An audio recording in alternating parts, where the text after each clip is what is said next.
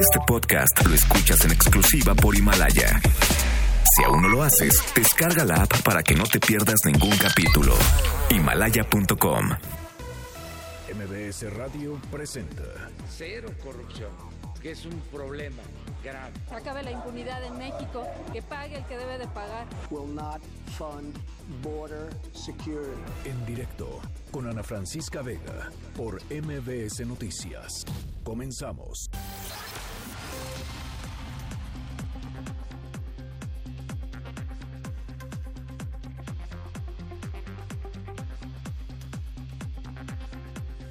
Son las 5 de la tarde con un minuto. ¿Cómo están? Me da muchísimo gusto que me acompañen aquí en directo a través de MBS Noticias.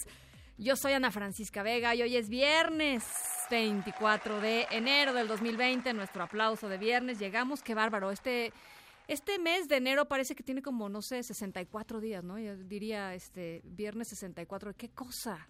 Que todo lo que ha pasado, ¿no? En este arranque de año es muy impresionante.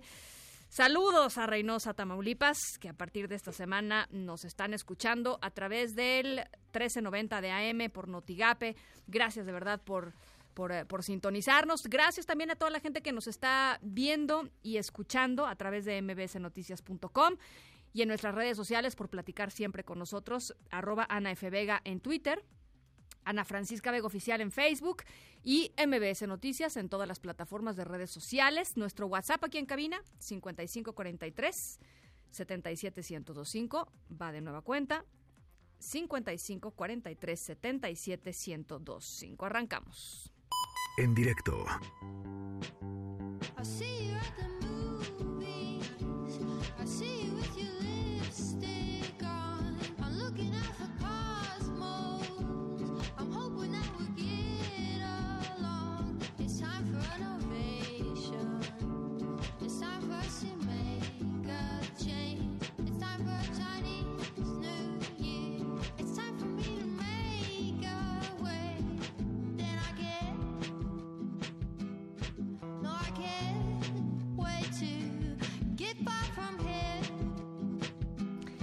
Estamos escuchando Año Nuevo Chino de Sales porque mañana, 25 de enero, eh, inicia el Año Nuevo Chino. Por cierto, en China, eh, que está pues medio paralizada por todo el asunto del coronavirus.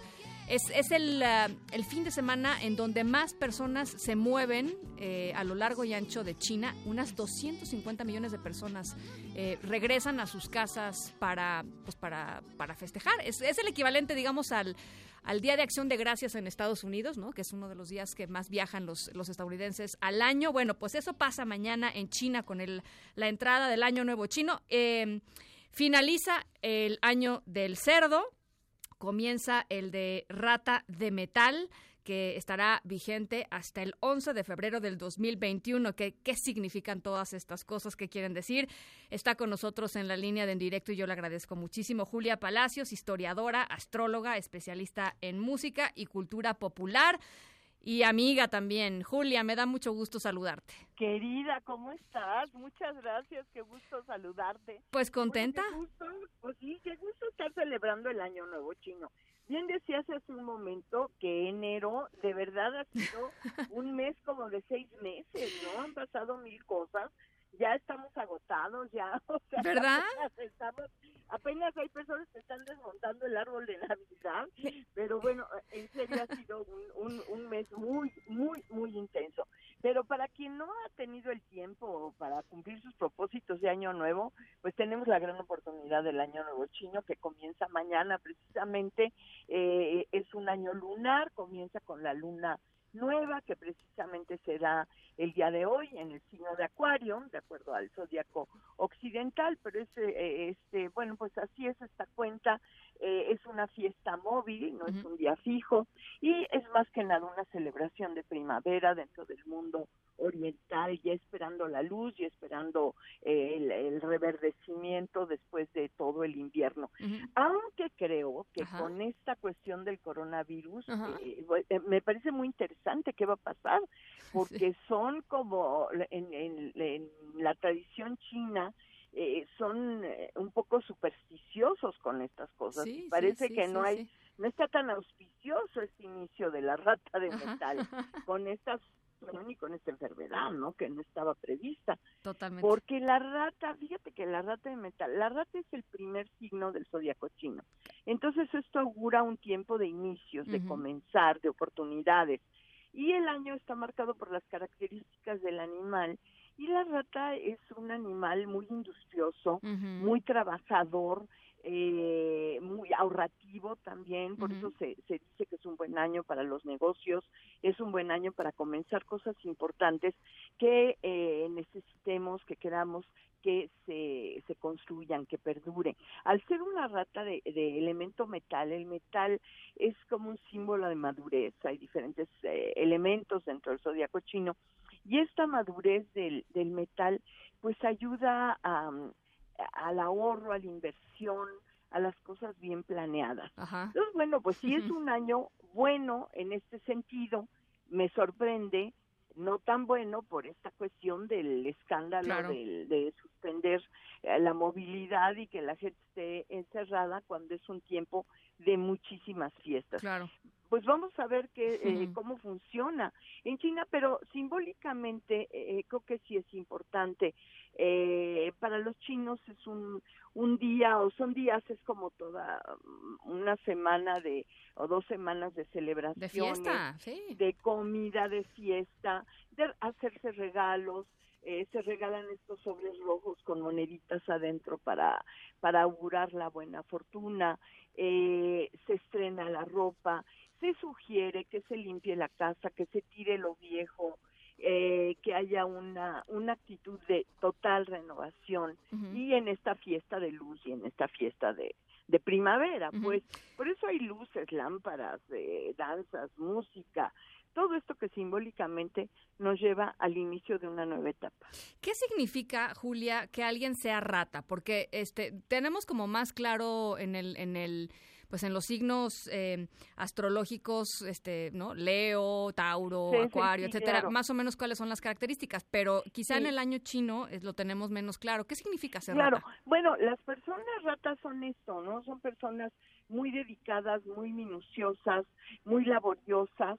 Ahora sí que como, ¿te acuerdas? Creo que estás muy joven, pero había un comercial de Cookie la ratita. Sí, claro. Entonces, ah, bueno, ¿te acuerdas de Cookie la ratita? Me acuerdo no? Cookie la ratita. Mi mamá la citaba mucho. Oye, y las personas, ra- a las, se supone que a las personas que son, eh, que nacieron en año rata, ¿les va mejor en el año rata? Mira, suceden más cosas. Yo ya no, no quiero decir si mejor o, O peor, peor. o qué, porque es relativo. Pero eh, eh, como que estás en, en tu ah, en tu mero mole, ¿no? Eh, y eso pues puede ser exacerbar tus cualidades y tus defectos y pues ahí depende de cada uno de nosotros si lo aprovechamos o no lo aprovechamos. Entonces sí se supone que es muy auspicioso, que es el año de tu propio signo, pero muchas personas no sabemos aprovechar las oportunidades y entonces resulta pues que no no sirvió de mucho y más bien nos trajo lecciones, pero está bien, si son lecciones de lo que necesitamos aprender para evolucionar, pues bienvenidas, aunque aunque no nos guste mucho. Oye, ¿y solo en China se, se celebra? No, no, no, no, no. Pues todo es, es una tradición, viene, eh, pues todo, todo, todo, esa parte de Oriente, países como Corea, Japón, eh, en Indonesia, en, en todas estas partes donde está eh, el, el budismo, ¿no? Esta es una práctica del budismo, porque se dice que Buda nombró a los animales, les dio a los animales un mes. Entonces Ah, les mira. dio 12, 12, di- perdón, no un mes, un año.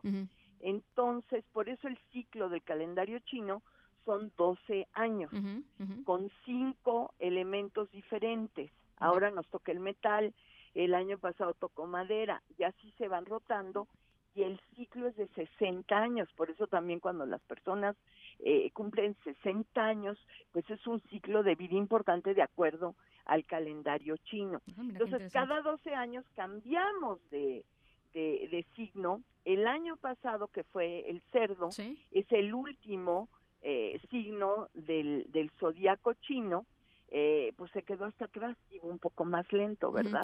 Y de hecho, la rata no eh, iba hasta adelante. ¿Y qué pasó?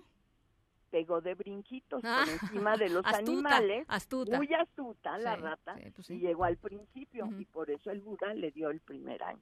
Oye, aquí en México, la verdad, has ido a la calle de López, aquí en el centro. Seguro, Eh, qué- seguro. Qué, bonito, ¿no? Al año nuevo chino, sí, de hecho hoy el secretario de Turismo de la Ciudad de México, Carlos McKinsey, inauguró las festividades del año nuevo chino.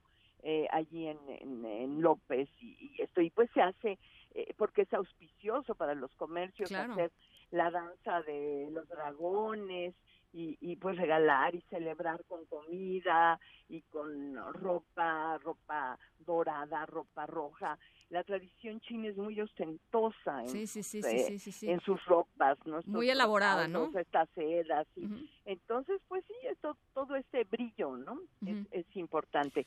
Así es que, pues, hay que ir. yo no sé, creo que iban a suspender el desfile también, pero no estoy segura. Aquí en la Ciudad de México no quiero decir nada que no sea. Lo confirmamos, Eh, pero- ahorita lo confirmamos, Pero sí. no, sí, pero este, pero bueno, es una tradición de nuestro barrio chino, como todos los barrios chinos en el mundo, mundo. y eh, y es muy eh, las danzas y la música y la comida. Es muy pues, divertido. son es muy divertido, muy divertido. Y creo que vale la pena y en un mundo tan globalizado y que estamos tan conectados con, ah, pues con todo el planeta prácticamente. claro.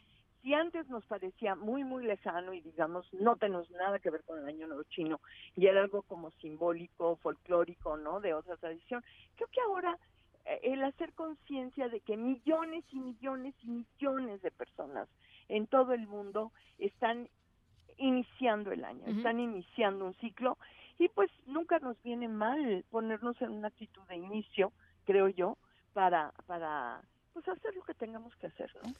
Julia. Como la ratita, como Cookie la ratita. Como Cookie la ratita, dar brincos. Julia Palacios, te agradezco muchísimo, de verdad, me da muchísimo gusto volver a platicar contigo Ay, Ana Francisca, muchas gracias. y, y estamos en comunicación. Y, por cierto, felicidades por tu libro. ¿eh? Ay, muchas gracias, Bueno, Julia. Te, te lo agradezco aprovecho, mucho. Aprovecho para felicitarte y abrazar a todos.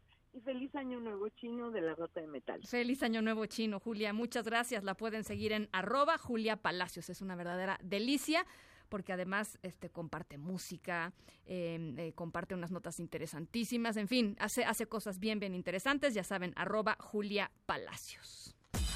Noticias en directo. El Instituto Nacional de Migración permitirá a seis representantes de organizaciones internacionales de la ONU, básicamente, em, recorrer las instalaciones de la Estación Migratoria Siglo XXI ahí en Tapachula para pues tratar de, de verificar, de monitorear, de documentar cómo están los migrantes que están alojados ahí después de que ayer el gobierno detuvo a 800 integrantes de esta primera caravana em, por el operativo en el que la Guardia Nacional se enfrentó a, pues, a estos, a estos ciudadanos centroamericanos a empujones con gas pimienta. Eh, veíamos eh, por ahí también, eh, pues la verdad, malos tratos, un, trato bastante bastante indigno a, los a los a los ciudadanos centroamericanos. Por cierto, los videos ahí están y el gobierno de Honduras no descarta protestar eh, formalmente ante el gobierno mexicano. Hacemos contacto hasta Chiapas, donde está nuestro enviado especial Luis Zárate. ¿Cómo estás, Luis? Te saludo con mucho gusto. ¿Qué tal, Ana Francisca Auditorio? Bueno, este, para informarte que mantiene el gobierno de México confinados en la estación migratoria siglo XXI en Tapachula, Chiapas, a 800 integrantes de la caravana migrante que fueron capturados durante el operativo de la Guardia Nacional al ingresar a territorio mexicano y pedir asilo político y libre tránsito el pasado jueves. Niños, mujeres y hombres son mantenidos confinados y hacinados en celdas colectivas en condiciones deplorables. En tanto son registrados y se procesan sus datos sin que se les informe si la solicitud realizada de asilo tendrá una respuesta del gobierno mexicano. En este sentido, el cónsul general de Honduras, Marco Tulio Hueso, no descartó que su país pueda realizar una nota diplomática de protesta ante la Cancillería del Gobierno de México por la represión de la Guardia Nacional. Escuchemos cómo lo dijo el cónsul general. Adelante. Y estamos procurando, viendo que el trato que se le pueda dar a nuestros connacionales, los que están enfermos, los que fueron deshidratados, derivados de estas caminatas, de estas altas temperaturas. ¿Puede generarse alguna nota diplomática de protesta por el trato en que se le dio? Yo pienso que en su momento eh, se hará en otro nivel, ¿verdad? En este momento mi preocupación me estoy basando en la atención de nuestros connacionales. La respuesta pues no se hizo esperar, Ana, y las autoridades de Honduras emitieron un comunicado en el cual piden al gobierno de México se apeguen a los estándares internacionales en materia de migración para evitar los incidentes violentos como los ocurridos el día de ayer. Y bueno, en las en las próximas horas también lo que tú ya anunciaste se espera aquí, estamos atentos A ver. a la llegada de esta comisión de organismos de derechos humanos y de atención a la infancia de la ONU que por lo regular lo han hecho en otras ocasiones, pero solamente hacen la foto y se retiran y do- no dan declaraciones para evitar los, los cuestionamientos de la prensa ante sus omisiones. Es la información que tenemos hasta el momento. Te agradezco mucho, Luis, y lo dices muy bien, porque eh, pues generalmente los organismos internacionales, como tampoco quieren romper pues eh, la relación con, con el gobierno con el gobierno en turno eh, pues tienden a ser cautelosos en demasía diría yo frente frente a algunos de los atropellos que se están cometiendo allá en, en- Chiapas con los migrantes. Eh, y nada más decir, va a ser representantes de la CNDH, que por cierto Rosario eh, Piedra Ibarra no se ha pronunciado eh, en ningún sentido en torno al trato que ha recibido la población migrante allá en el sur de México.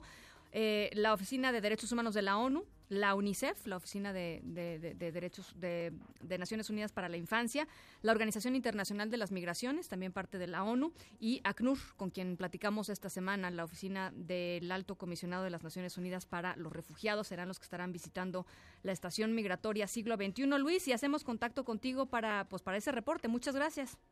Estaremos atentos y haciendo el reporte correspondiente. Te, mando un abrazo. Gracias, Luis. Por cierto, la Guardia Nacional informó que va a sancionar al elemento de la corporación que ayer en un video, aquí se los, se los pasamos eh, para que lo pudieran escuchar, eh, bromeó.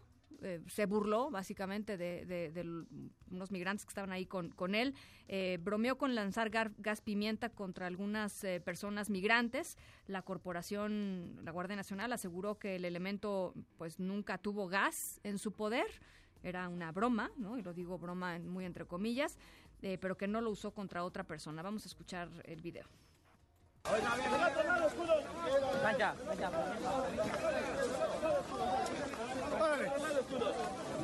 ¡Ay, aquí traigo el gas! Bueno, pues eso fue lo que dijo eh, el elemento de la Guardia Nacional y, y es lo que dijo y es lo que sabemos, pero pues tampoco sabemos si hubo más elementos eh, haciendo, eh, tra- tratando así a los migrantes. Este es pues literalmente la, la, el video que salió a la luz. No sabemos si hay más eh, y por supuesto pues no sé si sancionar a este elemento solamente es lo que se necesita pues para, para garantizar un trato digno y respetuoso de los derechos humanos de todas estas personas que están, eh, pues, en- eh, desafortunadamente, en, en esta situación de migración en el sur de nuestro país. Bueno, eh, ¿qué dijo el presidente López Obrador al respecto? Vamos a escucharlo. Muy bien la Guardia Nacional, resistiendo, no utilizando la fuerza, nada más aguantando. Pues yo no las he visto, realmente no se ha utilizado la fuerza, han hecho muy buen trabajo. Afortunadamente no hemos tenido lesionados, se les ha dado refugio, atención médica. Yo tengo información de que la Guardia Nacional ha actuado bien.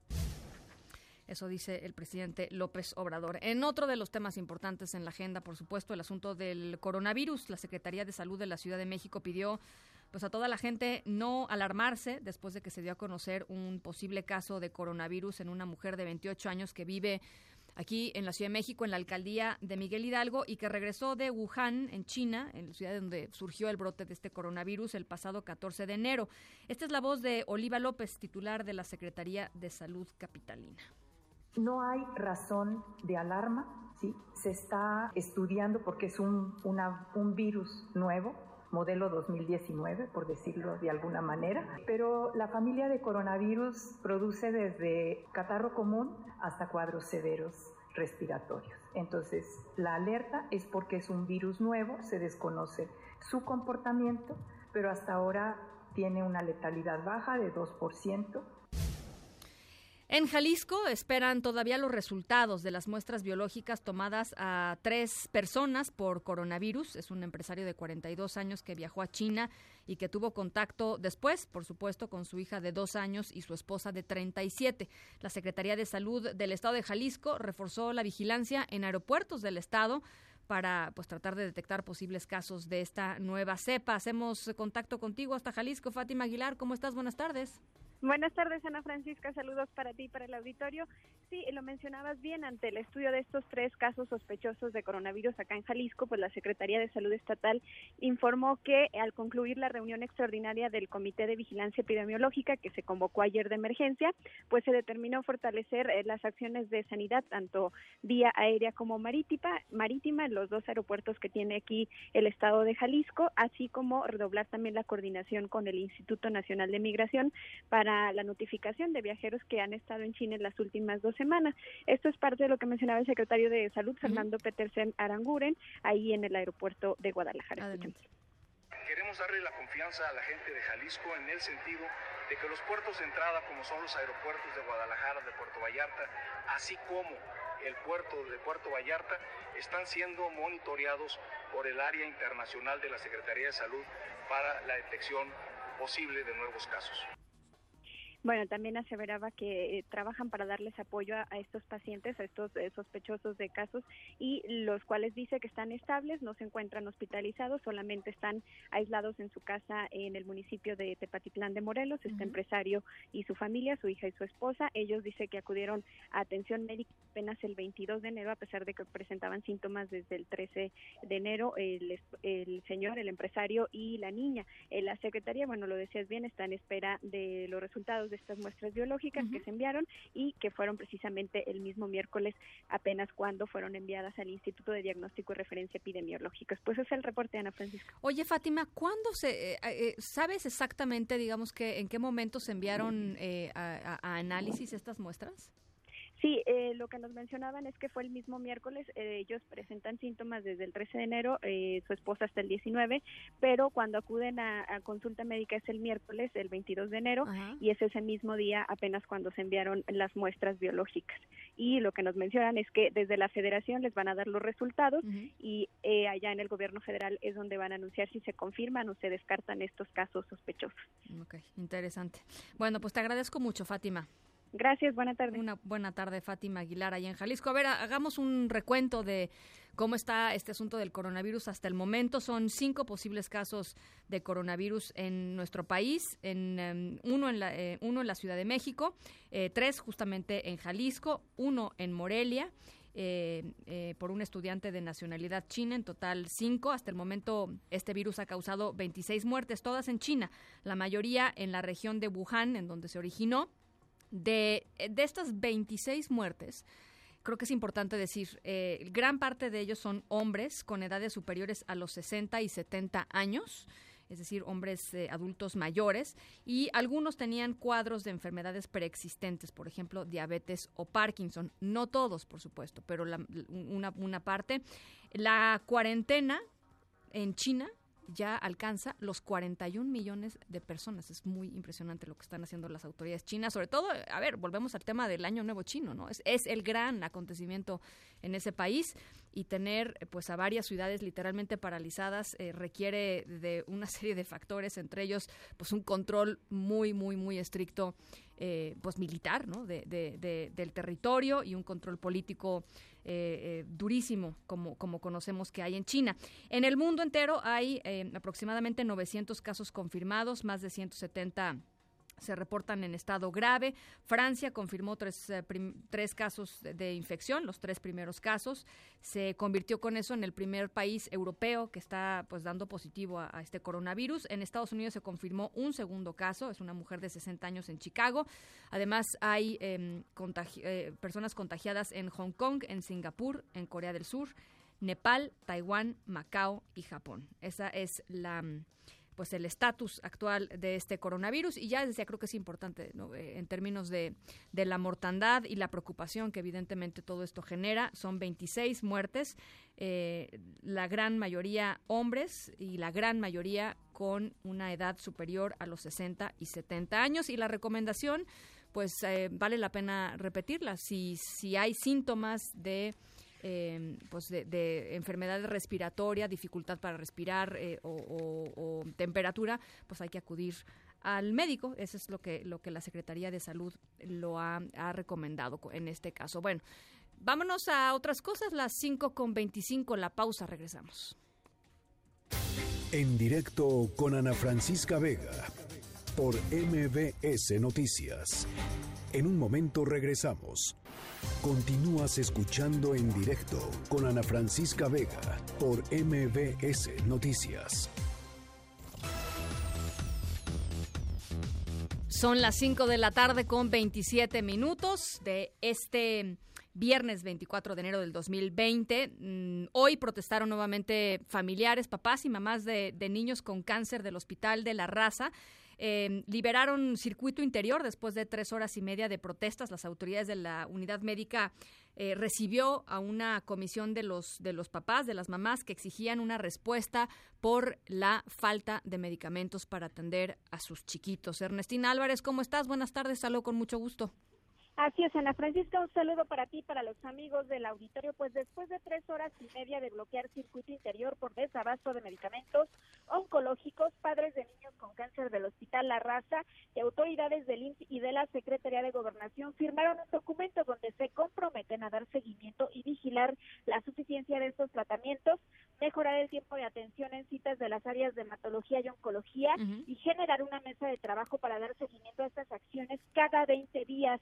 Eh, cerca de 20 padres y 12 niños llegaron precisamente a bloquear el circuito interior. Después autoridades les ofrecieron un diálogo y a este entraron cinco familias. Abigail Iturio, mamá de un niño con cáncer, salió, salió y leyó un documento donde señaló que la próxima reunión entre padres y funcionarios se va a dar el 19 de febrero a, a mediodía. Escuchen. En cuanto al otorgamiento de las citas médicas, hace compromiso efecto mejorar el tiempo de atención de los pacientes de los servicios de hematología y oncología que acuden a esta área de oncoaferes. En relación al evento de reacción adversa a la, a la administración de la mezcla de medicamento intertercal ocurrido en fecha do- 25 de noviembre del 2019, se acuerda dar a conocer las gestiones realizadas y en su momento el resultado del diagnóstico realizado por la instancia competente. Las autoridades se comprometen a vigilar y mejorar la atención que se otorgan a los pacientes.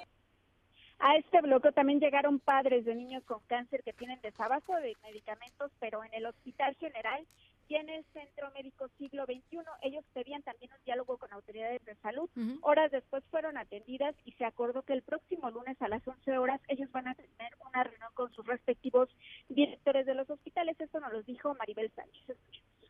Nos van a dar una cita con la directora para que vayamos varias mamás y nos, nos den una solución. Ahorita las mamás que tuvieron problemas con los hijos que no se les administró medicamentos van a ir al hospital general para que se los administren. Ah, sí. ok. Y también les firmaron el documento donde se comprometen. Ellos no se comprometen ahorita como tal porque eso ya es de, de la Secretaría de Salud. Eh, No, aquí son uno, pero eh, nos firmaron nada más una minuta para la cita con la directora. Los papás de niños con cáncer señalaron que si estos acuerdos no se cumplen, no están dudando en volver a tomar vialidades e incluso acudir de nueva cuenta al aeropuerto. Hasta aquí el reporte. Gracias, Ernestina. Buena tarde. Un abrazo. En directo Pues hubo una frase, creo que es muy elocuente. Nuestro primer acuerdo es que no estamos de acuerdo. Eh, aunque hay algunos propósitos comunes. Lo primero es tratar de contribuir a que el derecho a la identidad sea una realidad. Esa es una atribución de la Secretaría de Gobernación que nosotros reconocemos y con la cual colaboraremos. Y por otro lado, nosotros estamos convencidos que la entrega de datos personales biométricos de los ciudadanos no es posible jurídicamente.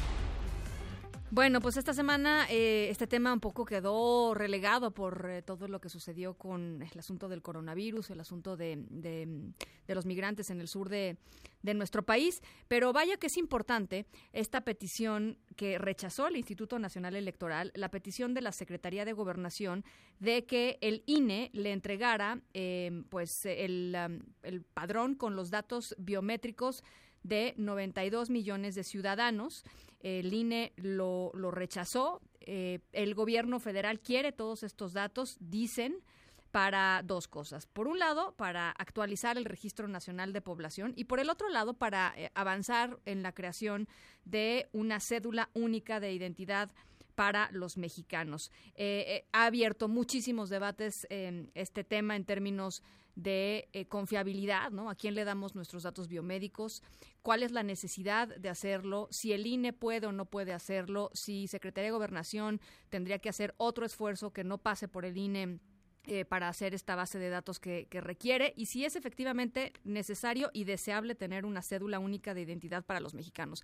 Algunos de los de los argumentos y contraargumentos pues son muy técnicos, pero sí creo que vale la pena echarle un vistazo a este tema porque finalmente pues son nuestros datos, es nuestra identidad y, y- y son los datos que el Estado mexicano de alguna manera está resguardando o resguardaría en caso de que esto eh, eventualmente sucediera. Por eso eh, queremos platicar con Luis Fernando García, ustedes lo conocen muy bien, ha platicado aquí un montón de veces con nosotros, el director de la Red en Defensa de los Derechos Digitales. Te agradezco mucho, Luis Fernando, ¿cómo estás?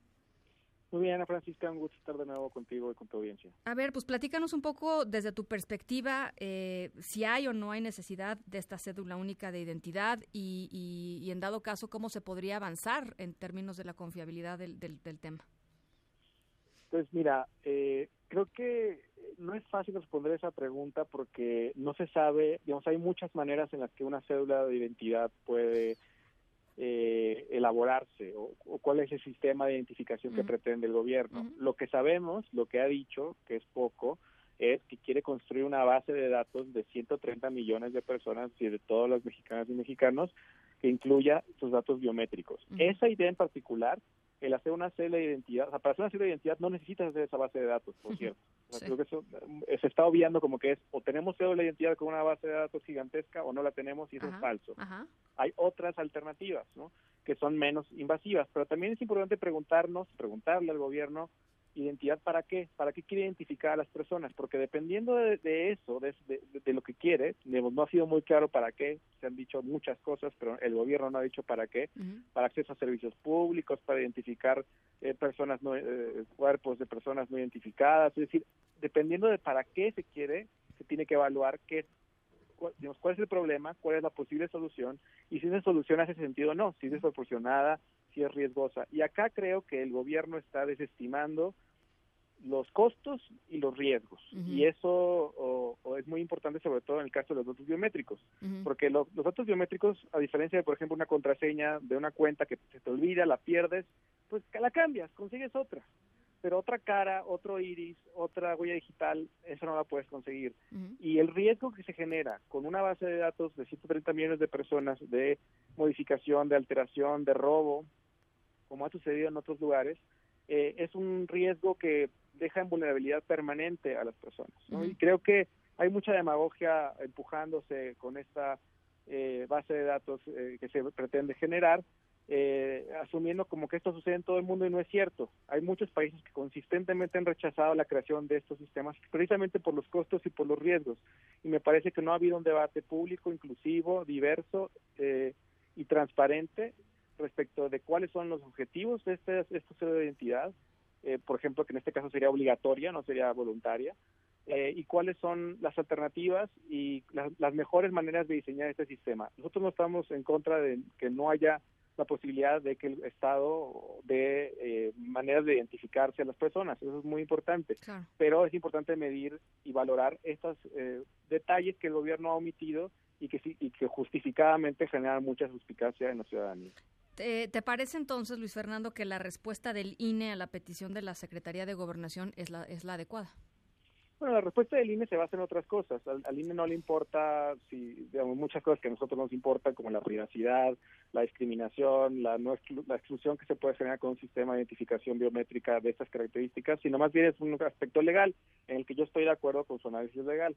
El INE no puede transferir esta base de datos hoy así como así porque se incumpliría la- el derecho a protección de datos personales, principalmente un principio que se llama de finalidad, es decir, que cuando le dimos los datos personales al INE y el INE hasta ahorita nos está diciendo, yo lo- nada más los voy a usar para esto y esto y esto, y ninguna de esos estos es transferírselo a la CEO.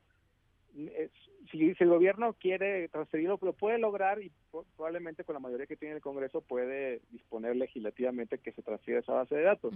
Pero para nosotros el problema no es si se le transfiere o no se le transfiere, es para qué se va a crear esa base de datos, para qué se va a usar, bajo qué condiciones, y si no se está generando con esto riesgos gravísimos a la privacidad eh, de las personas, riesgos de exclusión, riesgos de discriminación y ¿Cómo? costos altísimos que creo que está obviando el gobierno y que muchos países muy importantes, como por ejemplo el Reino Unido, han descartado justamente por esos costos. A ver, platíquenos eh, para todo el- para todos los que nos están escuchando un ejemplo de, de un mal de una mala utilización de una base de un de una de un proyecto así, es decir, si si de pronto el gobierno federal decide que efectivamente tiene que haber una cédula única de identidad eh, para todos los mexicanos y es utilizada y, y- y con y con la utilización es excluyente o es discriminatoria. ¿Cómo cómo se vería en la práctica algo así? Pues mira, lo que ha pasado en algunos países es que primero se inicia creando esta base de datos para algunos fines muy particulares y después se va aumentando los fines y los, los usos de esa identidad. Y se empieza a vincular la identidad de una persona con una serie de transacciones y de actividades. Eh, no nada más para acceder a servicios públicos, sino también para eh, eh, hacer transacciones financieras, para comprar un chip de un celular, para inclusive hacer compras. Eh, eh, hay un caso chistoso en, en Singapur para hacer un- una cita de masaje que piden el dato de, de identidad. Y esto genera muchos datos que se vinculan de manera única a una persona y pueden describir pues de manera muy detallada quién, ¿Quién es esta eres? persona, cuáles son sus gustos. Y esto, esa información puede ser utilizada de muchas maneras, con intereses políticos, de persecución, de no discriminación. Y sabemos, en un país como México no podemos ser tan ingenuos, en donde hasta el secretario de Seguridad y el jefe de la Policía Federal estaban colidos con la delincuencia, pues esos datos también pueden ser utilizados por delincuentes para delinquir, para afectarnos de muchas maneras. eh, y no podemos ser omisos de esos riesgos, ¿no? Eh, eh, es- es- eso es uno de los riesgos, la vulneración y la alteración de, esos, de esas bases de datos, ¿no? También ha pasado en Estados Unidos, ha pasado en India, eh, han pasado en muchos lados. Si quieres proteger un dato, la mejor manera de protegerlo es no almacenarlo, ¿no? Y, y hay alternativas que creo que no está explorando el gobierno, se está dejando eh, digamos, está tomando eso muy a la ligera cuando hay riesgos muy importantes que tiene que valorar y alternativas menos menos invasivas que podrían solucionar los problemas que el gobierno quiere solucionar. Eh, ¿Te parece que después de este episodio, este, digamos, ¿cuál, cuál crees tú o cuál piensas tú que puede ser el siguiente, eh, el- el siguiente escenario para, para el gobierno federal? Porque va a insistir, va a seguir insistiendo en el, en el tema. Eh, ¿Tú cuál crees que debería de ser la siguiente opción? Abrir el diálogo, ¿no? Abrir un diálogo, un debate. Yo creo que eh, esto necesariamente tendría que pasar por un cambio legislativo y ojalá eso sea una oportunidad para que el gobierno verdaderamente escuche a los expertos, a las personas que también tienen voces críticas respecto de estos sistemas de identidad biométrica, en particular de esta manera centralizada, masiva, eh, eh, y, y reformule eh, con mayor claridad y transparencia cuáles son los usos que pretende, cuáles son los problemas que quiere solucionar, por qué se solucionan así, qué alternativas hay para solucionarlos, cuáles son los riesgos y qué medidas pretende tomar eh, pa- para, mitigarlos. Creo Para que proteger. eso es lo mínimo que se podría exigir cuando hay algo tan delicado y que puede tener consecuencias irreparables. Eso es lo, muy importante mencionarlo. No es como que, bueno, pues si nos equivocamos luego lo corregimos. No. Acá si se equivocan y se vulneran las bases de datos biométricas, se puede generar un daño permanente eh, eh, para, para las, las los mexicanos. Oye, y a toda esta gente que dice, bueno, pues es que la verdad ya este el gobierno tiene ya ya un montón de datos este bio- eh, eh, biométricos, cosa que es verdad, por ejemplo, en el SAT este pues hay incluso este lectura de, de, de iris, en fin, ¿no? Este hay, hay un montón de cosas que ya que no suceden. necesariamente está bien. O sea, yo sigo sin saber para qué quiere el SAT el mi iris, ¿no? Eh, cu- cuál es la, la necesidad de tener mi iris y cuál es el uso que le da al iris. Jamás me lo han pedido, jamás lo han usado. Es decir, hay también mucho que cuestionar sobre eso. Digamos, se supone que este gobierno cuestionaba muchas cosas del gobierno anterior, pero ahora que está en el gobierno dejó de cuestionar cosas, ¿no? Y, y creo que porque otros gobiernos lo han hecho mal, no quiere decir que este gobierno lo tiene que seguir haciendo mal. O porque empresas tratan mal nuestros datos personales, eso justifica que el gobierno también lo haga. Sí, claro, Creo ese es el otro son argumento, ¿no? argumentos muy simplistas Ujú. que, que creo que además eh, es responsabilidad del Estado proteger los datos biométricos. La irresponsabilidad del Estado y la desprotección de nuestros datos, porque hoy la- las leyes de datos personales y las instituciones que protegen datos personales no son idóneas, no son efectivas, eh, esa desprotección no puede ser utilizada como argumento para justificar estas otras medidas que también son igual de peligrosas o más peligrosas y riesgosas. no Creo que, eh, al contrario, el gobierno debería preocuparse por, por eh, eh, garantizarnos mayor protección de datos personales también frente a las empresas y ofrecer medidas razonables, eh, necesarias, proporcionales, que también protejan los datos personales cuando esos datos son tratados por, un, por una autoridad. Luis Fernando García, director de la Red en Defensa de los Derechos Digitales. Te agradezco mucho estos minutos. Lo pueden seguir en arroba tumbolian, allá en Twitter, o a la red es arroba R3DMX, R3DMX, cosas siempre muy interesantes. Gracias, Luis. Muchas gracias a ti, Ana Francisca. Un abrazo, las 5 con 42. En directo.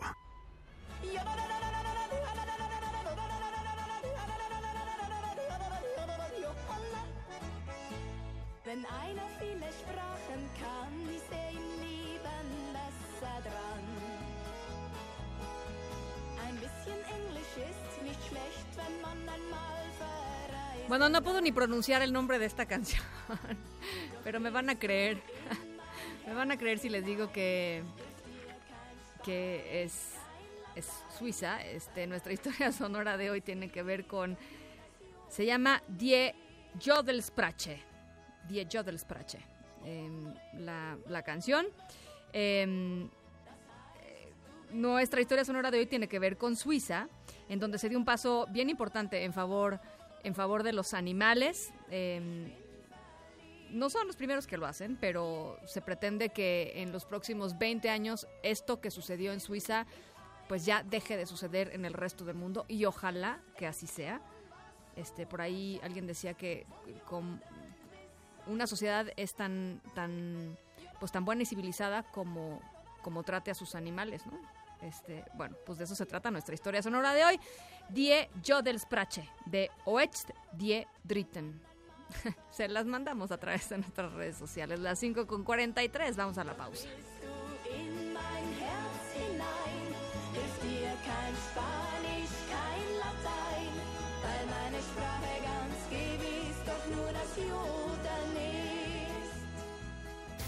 En directo con Ana Francisca Vega por MBS Noticias. En un momento regresamos. Continúas escuchando en directo con Ana Francisca Vega por MBS Noticias. Deportes en directo con Nicolás Romay. Nico Romay, ¿cómo estás? Nico Romay, se me fue. Queríamos platicar sobre el chicharito, caray. Eh, vamos a tratar de, de reconectar con mi querido Nico Romay. Eh, ¿Escucharon lo que dijo el Seguro? Sí, lo escucharon. Escucharon eh, lo que, lo que dijo el Chicharito ahora que regresó a, pues a continente americano, al LA Galaxy. Nico Romay, te tenemos ahora sí ya en la línea. ¿Cómo estás? Bien, Ana. Buen viernes. A ti y a toda la audiencia. Y a ver, la, la pregunta yo creo es, ¿tiene o no tiene razón el Chicharito Hernández? Yo creo que esa sería una de las dos preguntas que hay. ¿Tiene o no tiene razón? Y la otra es, ¿lo debió o no lo debió de haber dicho él? Tenemos el audio, tenemos las palabras de Javier Hernández ayer su presentación como nuevo futbolista del Galaxy después de 10 años en Europa. ¿Te parece que si las escuchamos Sí. y ahorita analizamos? Sí, sí, venga. Se hizo muchísimo esfuerzo, de toda la gente que, que mencionaron y también la gente que está detrás ahí en las oficinas trabajando para que yo pudiera estar acá. Entonces estoy muy agradecido, tengo muy consciente eso y que bueno, que voy a darlo todo por esta institución, que bueno, que ojalá podamos conseguir una estrella más para, para el escudo de, este, de esta institución y que podamos tener muy buenos momentos. Regresé como una leyenda del fútbol mexicano. Si pude haber hecho más o no pude haber hecho más, yo hice todo lo que estaba en mis manos. Ah, Hubo gente que no me dejó jugar y no me lo dejó expresar como yo hubiera querido. Pero es parte del fútbol. Hay que aceptarlo, también me lo enseñaron ellos. Pero imagínate, si, si regreso como una leyenda al fútbol mexicano, por más que esto les va a molestar. Es lo que dice Javier Hernández. Ay. Creo que sí es una leyenda, sí es una leyenda, y me gusta decirlo, ¿eh? Me gusta decir que Javier Hernández es una leyenda, pero no me gusta escucharlo a él decir que es una, una leyenda. Él, él se da cuenta, si te fijas, Ana, porque primero dice, es una leyenda, tal, tal, tal, y después dice, sé que les va a molestar. Sí, se dio cuenta que se metió en un terreno pantanoso. Bueno, pues echarse cebollazos, pues sí está complicado, ¿no? O sea, no, a, a nadie, no cae bien, pues. Y más ¿Quién- porque quién? no es el Javier Hernández que conocimos.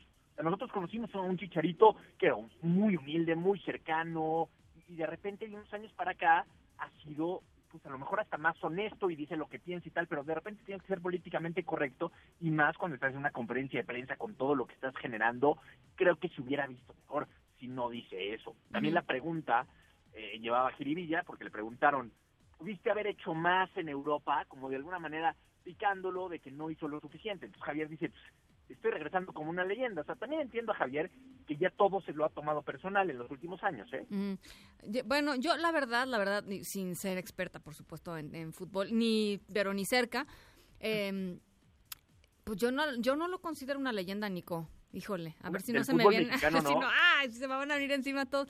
Pues no sé, leyenda Hugo Sánchez, leyenda quizá Rafa Márquez, este, leyenda otros más para atrás que seguramente tú sabes mejor que yo, pero pues no sé, me parece un personaje que, que quedó mucho a deber en la selección, este, que tuvo este varias varios temas de ahí de comportamiento que pues no no son la verdad no son para mí no son dignos de como yo este, definiría una una leyenda que es un, ejemplo que es un no no sé o sea como de disciplina no las fiestas y todo este rollo pues ahí estaba el chicharito no o sea Los últimos años han sido muy complicados para Javier, personal y profesionalmente. ¿eh? No hemos visto su mejor versión.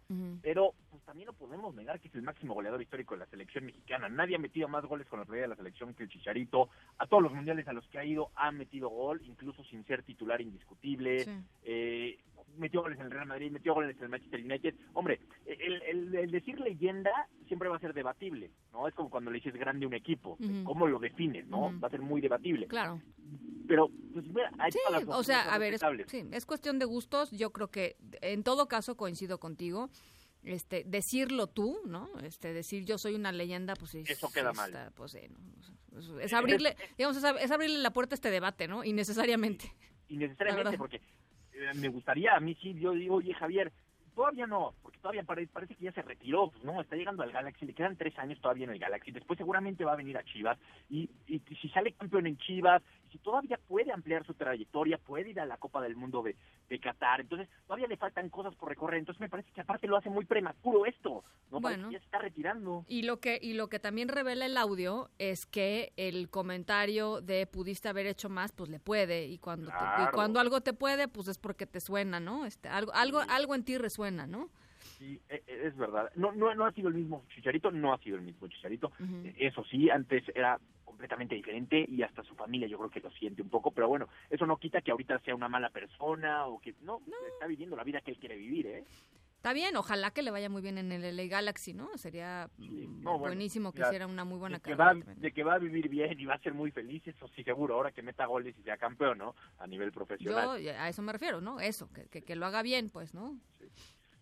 Ana, platicamos del fútbol mexicano, jornada 3 que arranque el día de hoy, Puebla contra Querétaro a las 9 de la noche, después tenemos Tijuana contra América, el segundo partido del América apenas, Cruz Azul contra Santos, Tigres contra Atlas, León enfrenta a Pachuca, Chivas a Toluca y el día domingo tenemos Pumas contra Monterrey, Necaxa contra San Luis y Juárez contra Morelia. Buenos partidos en esta jornada 3 del fútbol mexicano. Y también hablar de lo que está pasando en el abierto de Australia. Espectacular y para ponernos de pie lo de Coco Gauff.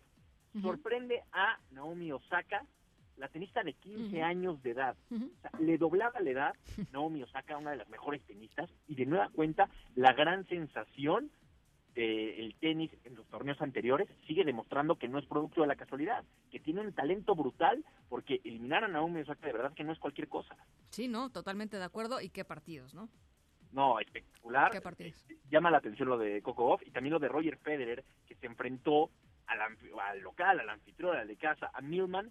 Sufrió mucho al principio Roger Federer, lo tenemos que decir, pero también pues lleva toda la vida jugando Roger Federer, sabe perfectamente cuándo hay que apretar el acelerador. Hoy me parece que esa carrera y esa experiencia saca adelante a Roger, que termina eliminando a Milman y avanzando en Australia. Así que viene lo bueno del Australian Open, estaremos muy pendientes de, de este primer eh, mayor de la temporada en el tenis. Oye, ¿y ya no hubo problemas con el asunto de los incendios? Porque te acuerdas que hace unos días se reportaba que algunos jugadores y jugadoras no habían podido pues salir este, eh, a, a jugar porque pues eran o, o accesos de tos por la cantidad de humo o simplemente se sentían mal o tenían algún problema respiratorio, ¿no?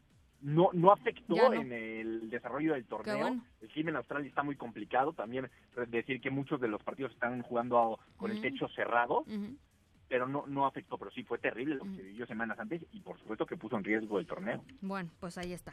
Gracias, Nico. Gracias a ti, Ana. Saludos. Te mando un abrazo, lindo fin de semana. Son las 5.53, vamos a hacer una pausa. ¿Ustedes qué opinan del asunto de Chicharito? A ver, cuéntenme. Me da, me da curiosidad su, su, su opinión. Este, eso de decir que es una leyenda. ¿Es una leyenda o no es una leyenda por un lado? Y por el otro, ¿qué opinan de decir de uno mismo? Soy una leyenda. 5543 77 1025 va otra vez. 5543 77 1025. Vamos a la pausa y regresamos. En un momento continuamos en directo con Ana Francisca Vega. Continúas escuchando en directo con Ana Francisca Vega por MBS Noticias. Línea directa con Ezra Shabot. Hola, Ezra, ¿cómo estás? Hola, bien, buenas tardes, Ana Francisca. Bueno, pues aquí en esta eh, también eh, nueva nota que aparece de- en esta semana con respecto al índice de transparencia o el índice de corrupción como lo conocemos aquí en México es algo que Transparencia Internacional publica con respecto a lo que se percibe y son percepciones, por supuesto, de lo que viven los distintos países como parte de este proceso o de esta lucha contra la corrupción. Eh, es obvio que esto, estos indicadores tienen que ver fundamentalmente con esta idea del combate a este fenómeno que es mundial y que en el caso de países con pues poca institucionalidad, esto se convierte básicamente en una forma de hacer política y de hacer vida ciudadana. Quizá ese es uno de los problemas fundamentales cuando uno ve la lista, en donde países que tienen una institucionalidad democrática muy, muy sólida, pues tienen estas percepciones de mayor eh, transparencia y por supuesto niveles de corrupción menores. En el caso mexicano pues se aprecia un pequeño ascenso este año de lo que sería un lugar en la lista de corrupción, o sea, una percepción un poco mejor de lo que se tenía el año pasado. Sin embargo, seguimos en esta eh, línea muy, muy clara en donde México es eh, visto y es percibido mm, como una nación o como un eh, modelo institucional todavía en donde la corrupción sigue siendo un elemento que a pesar de lo que se sigue diciendo y de que se ha avanzado, dicen subimos un- una buena cantidad de lugares, ocho lugares, pues sí, porque los otros aparecen peor, no es que hayamos mejorado sustancialmente, sino que pues hay países que simplemente se han venido para abajo. En el caso mexicano creo que tiene mucho que ver esta, eh, eh, pues eh, este llamado o esta eh, cuestión de eh, mensaje gubernamental de lucha contra la corrupción, de denuncias que aparecen, que hasta ahora, mm, la verdad, no, no hemos visto aterrizar directamente ni en modelos que persigan o que hagan más transparente la administración pública a nivel ni estatal, ni federal, ni municipal, ni tampoco lo que podríamos eh, ver como eh, eh, modelos institucionales o una nueva institucionalidad que pueda frenar eh, el, el modelo de corrupción, que era lo que se trató pues durante el sexenio pasado, la verdad es que de manera muy eh, poco eficiente y parecería que con todo ese sentido precisamente se, se hizo desde arriba para evitar que esto avanzara sustancialmente, ¿no? Y cuando uno ve lo que está sucediendo en estos momentos a nivel de y vamos, ahí va toda la lista que sabemos, el tema de las medicinas, por supuesto, el tema de las propias eh, eh, estancias infantiles, y le puedes anotar todo lo que tiene que ver con los servicios que provee el Estado.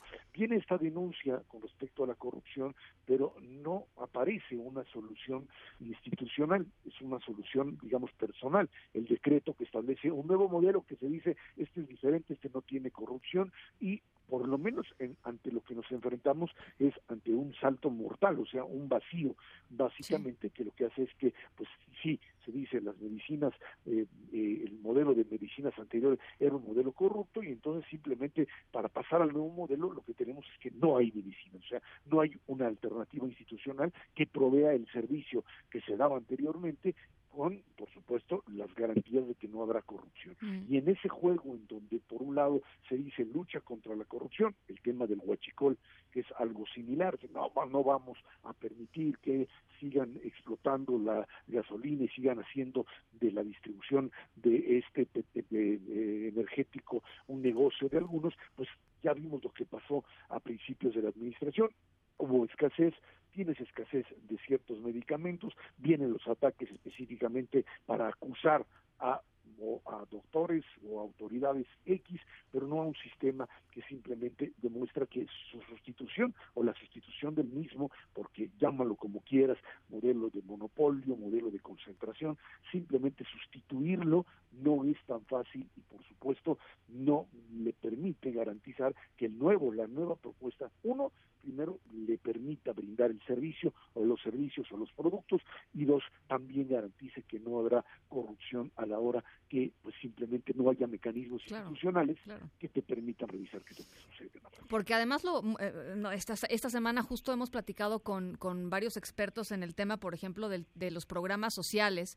Eh, y, y efectivamente, pues no, el, el asunto es que no hay forma de evaluar, ¿no? Este, no hay eh, mecanismos de supervisión ciudadana, independiente, autónoma. Nada más por poner un ejemplo de una buena parte de los programas sociales de- del gobierno federal. Entonces ahí pues ni siquiera hay forma de evaluar si efectivamente eh, ha mejorado o no ha mejorado eh, todo lo que ellos culpaban, digamos que en el pasado estaba mal hecho y que era, y que era motivo de corrupción y que ahí está la estafa maestra y ahí están to- to- todos los casos documentados. No, no estamos diciendo que no que no hubiera sido cierto. Lo único que estamos diciendo es que lo- con lo que hay hoy no es posible determinar si vamos a estar mejor o no en términos de, eh, de, de terminar con estas redes espantosas de, corrupción. ¿no? Y es que lo que se plantea es básicamente eh, una digamos un, un silogismo que parecería pues verdaderamente absurdo, o sea, un razonamiento absurdo que dice, bueno, ahora como somos gente honesta y no somos los corruptos de antes, entonces las cosas van a funcionar porque somos honestos. Ese sería el axioma, ese sería el planteamiento.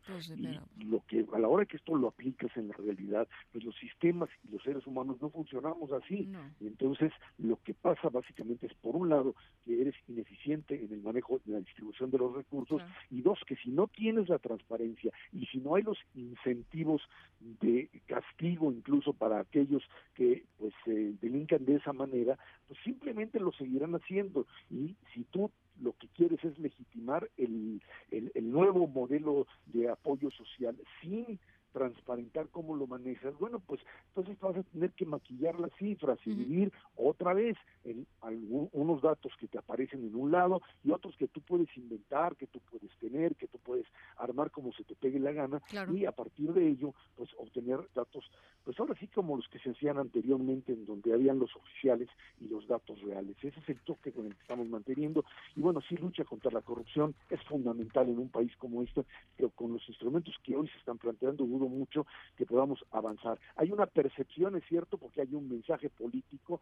que viene de un poder legítimo, sin duda alguna, de un presidente popular que dice hay menos corrupción y por eso la gente ahora acepta que ese es un mensaje válido. Pero bueno, la realidad terminará por imponerse en la medida en que esto funcione o no funcione, en la- también a partir de instituciones que se construyan, que sean transparentes y efectivas. De lo contrario, pues de vuelta otra vez al mundo de la oscuridad y de la falta de transparencia. Mira, Ezra, yo creo que mientras sigamos en el mismo nivel que Togo y Myanmar, pues no hay nada que festejar, la verdad. Perdón, pero no, la verdad no hay Pues sí. nada que festejar, ¿no? Pues sí, ahí andamos en esos niveles y un poquito peor. Te agradezco, te agradezco mucho, Ezra. Un abrazo, buen fin de semana. Igualmente, buen fin de semana. En directo.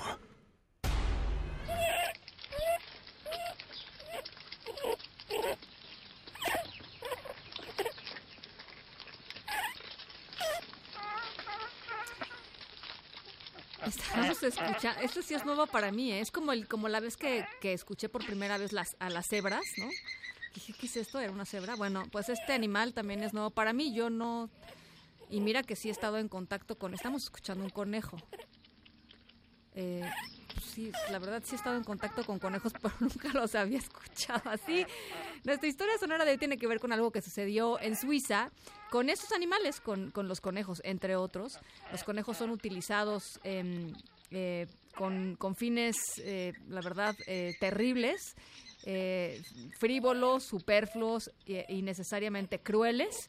Y eh, Suiza decidió pues acabar con, con esta práctica que poco a poco pues ha ido eliminándose de- del planeta y ojalá que pronto desaparezca de nuestro planeta. En un ratito les platico de qué va. Por lo pronto los dejo con estos conejos. Pradera, conejos.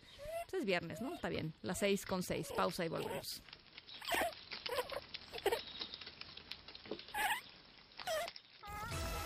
En un momento continuamos en directo con Ana Francisca Vega. Una voz con transparencia. Una voz objetiva. Una voz plural. Una voz plural. Esto es En Directo con Ana Francisca Vega. En directo, MBS Noticias. Son las 6 de la tarde con 11 minutos. Gracias por seguir con nosotros aquí en directo a través de MBS Noticias. Yo soy Ana Francisca Vega y hoy es viernes 24 de enero del 2020. Gracias a toda la gente que nos está escuchando allá en Torreón, Coahuila a través de Q 91.1 y desde Zacatecas a través de Sonido Estrella en el 89.9. Gracias a toda la gente que nos ve y nos escucha a través de nuestra página web mbsnoticias.com. Nos encanta que nos acompañen por la vía digital y también a través de nuestro WhatsApp 5543 77125. Va de nuevo. 5543 77125. Arrancamos. Noticias en directo.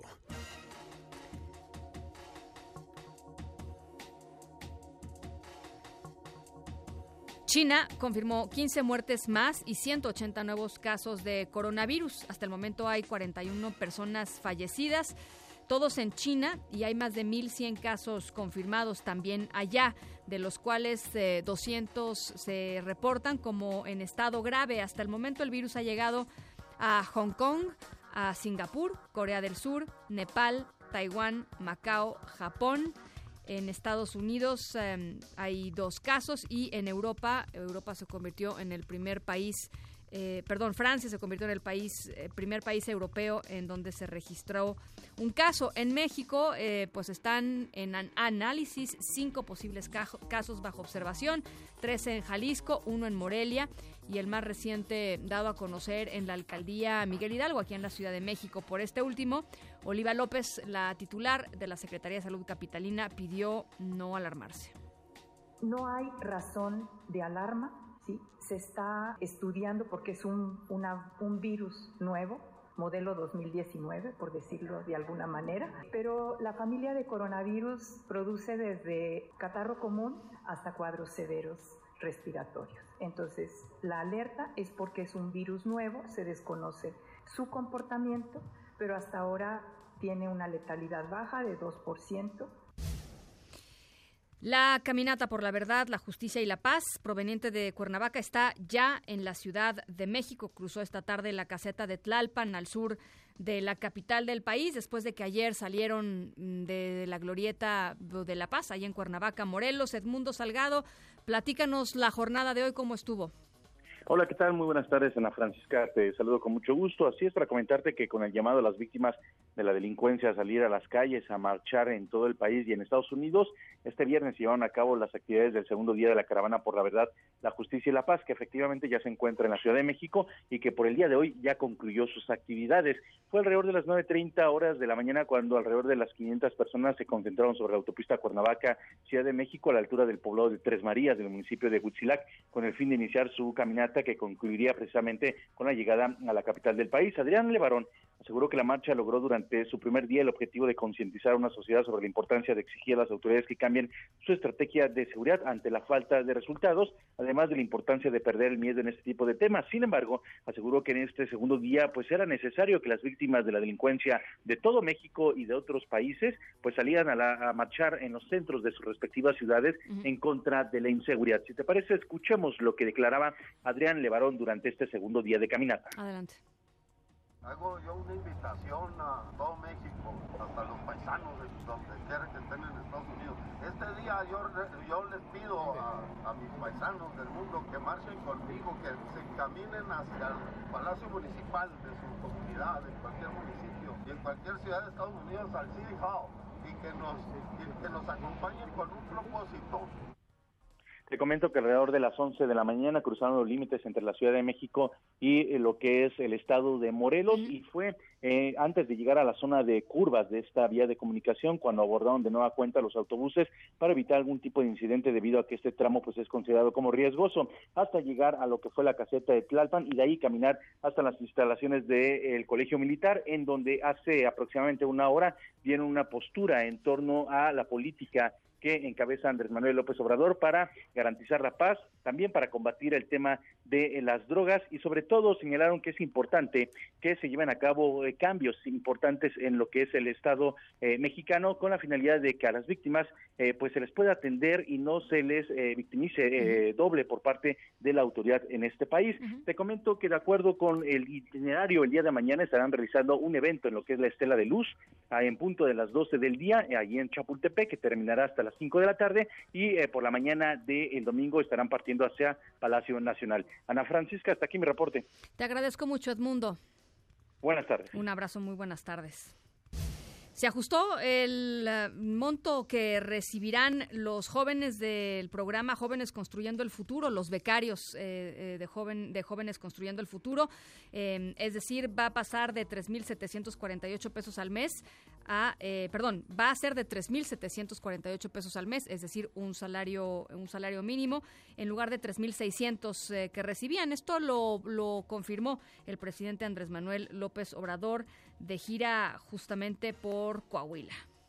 Están contratados, trabajando casi un millón de jóvenes en todo el país y va a continuar creciendo. Que no quede un joven sin estudio y sin trabajo. Aprovechar para dar a conocer que ya no van a ser 3.600 pesos mensuales, lo que reciben los jóvenes que están trabajando como aprendices, va a aumentar ahora 3.748, que es el salario mínimo. La jefa de gobierno capitalina, Claudia Sheinbaum, indicó que ya se investiga el asalto múltiple ayer por la noche cerca del centro comercial Perisur, después de la difusión de un video a través de redes sociales en donde se veía a, dos individuos asaltando a por lo menos dos conductores, aprovechando, ya saben, el tráfico que... eh, pues que se hace eh, por las noches, ya bueno, el, el tráfico que se hace por todos lados a todas horas, pero bueno, aprovechan evidentemente que los coches están parados y que no tienen para dónde moverse para asaltar. Además aseguró que horas antes también hubo al menos dos asaltos a automovilistas en la zona de Santa Fe, así lo dijo. En el caso de Santa Fe hubo detenidos. En el caso de Perisur, que es este video, que es obviamente estamos ahí trabajando. Que cuanto lo conocí de inmediato ya tenía conocimiento el secretario de Seguridad Ciudadana. Ahí se puso una vigilancia especial, pero además hay un seguimiento de cámaras para poder llegar a. Pero en particular en estos casos y en el caso que está, hay mayor vigilancia y una revisión de cámaras, etcétera, para poder llegar a quienes causaron estos asaltos. Bueno, eh, eso es parte de lo que se ha generado en términos de información el día de hoy. Por cierto, tenemos ya eh, audio de qué fue lo que dijo Javier Sicilia, pues eh, al, al terminar, digamos, la jornada, la jornada de hoy de esta de esta marcha por la verdad, la justicia y la paz. la palabra. Esa caminata y esa marcha le pedimos a toda la ciudadanía que se vaya a unir, que sea en silencio, en nombre del sufrimiento de este país, nombre de la dignidad y en nombre de la seriedad con la que llevamos el dolor de esta patria con nosotros. Les vamos a pedir a todos que sea verdaderamente en silencio para que entiendan que esto no es un show, es la realidad del país y es en serio y es seria. Nos esperamos mañana. Muchas gracias por acompañarnos, muchas gracias por estar, muchas gracias por la solidaridad, muchas gracias policías, gente de a pie, todos los que hicieron posible que camináramos en paz, que, comunidad, que camináramos, tuviéramos comida, tuviéramos protección, tuviéramos amor, tuviéramos acogimiento. Gracias a todos, nos vemos mañana en la Estela de Luz. Gracias, va a hablar María. Son las 6 con 20, vamos a la pausa, regresamos con más. En directo con Ana Francisca Vega por MBS Noticias. En un momento regresamos. En MBS Noticias, nuestra plataforma digital te espera.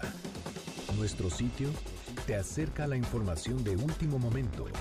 Tenemos lo más relevante de los acontecimientos nacionales e internacionales.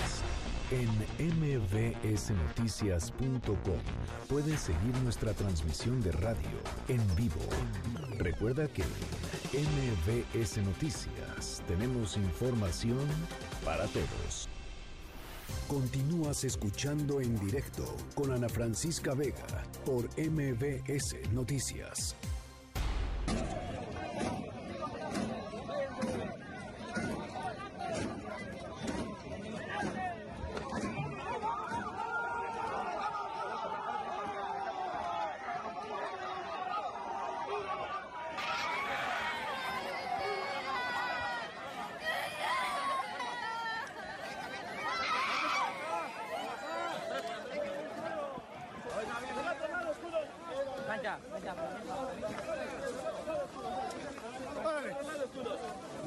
¡Ay, aquí traigo el gas!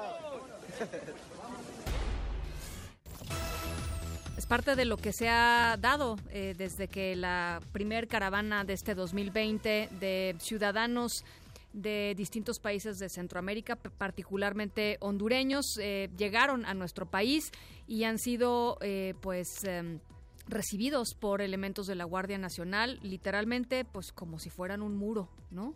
Aquel muro de, de- Trump eh, construido con barras este, y, y- con, y con alambres en el norte de nuestro país y aquel muro que pidió el presidente Trump a México eh, para que no pasaran la cantidad de inmigrantes que estaban pasando para allá, pues parece que es una realidad y es una realidad triste y es una realidad vergonzosa porque lo que, lo que ha estado pasando y lo que se puede ver y se ha documentado es que los migrantes centroamericanos en nuestro país son tratados eh, y son eh, em, eh, retenidos en condiciones verdaderamente eh, inhumanas. Eh, hoy la Secretaría de Gobernación, el Instituto Nacional de Migración, emitió un comunicado diciendo que eh, representantes de la CNDH, de ONU Derechos Humanos y varias organizaciones internacionales van a tener acceso por lo menos a un centro de detención, es uno de los más grandes que está allá en Tapachula, el, siglo XXI.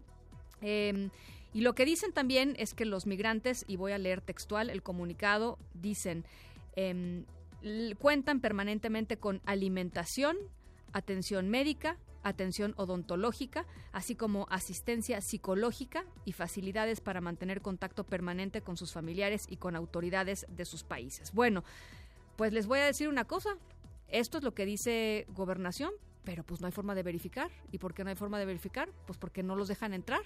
Las organizaciones de la sociedad civil que están dedicadas a estos temas desde hace mucho tiempo están eh, denunciando que se les impide el acceso a los centros de detención. Son organizaciones que gozan de permisos permanentes de acceso y un calendario de visitas acordadas y en los últimos días simple y sencillamente no han podido acceder a verificar las condiciones de estos centros de detención. Para platicar justamente sobre este tema está con nosotros en la línea Enrique Vidal, coordinador de procesos del Centro de Derechos Humanos Fray Matías de Córdoba. Enrique, ¿cómo estás? Muy buenas tardes.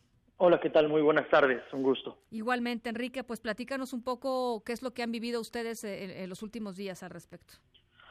Sí, pues bueno, ha sido eh, quizá una de las semanas más complicadas eh, a lo largo de este último año y de esta última época en la que pues constatamos una, una un agravamiento en la situación de, en la que se implementa la política migratoria.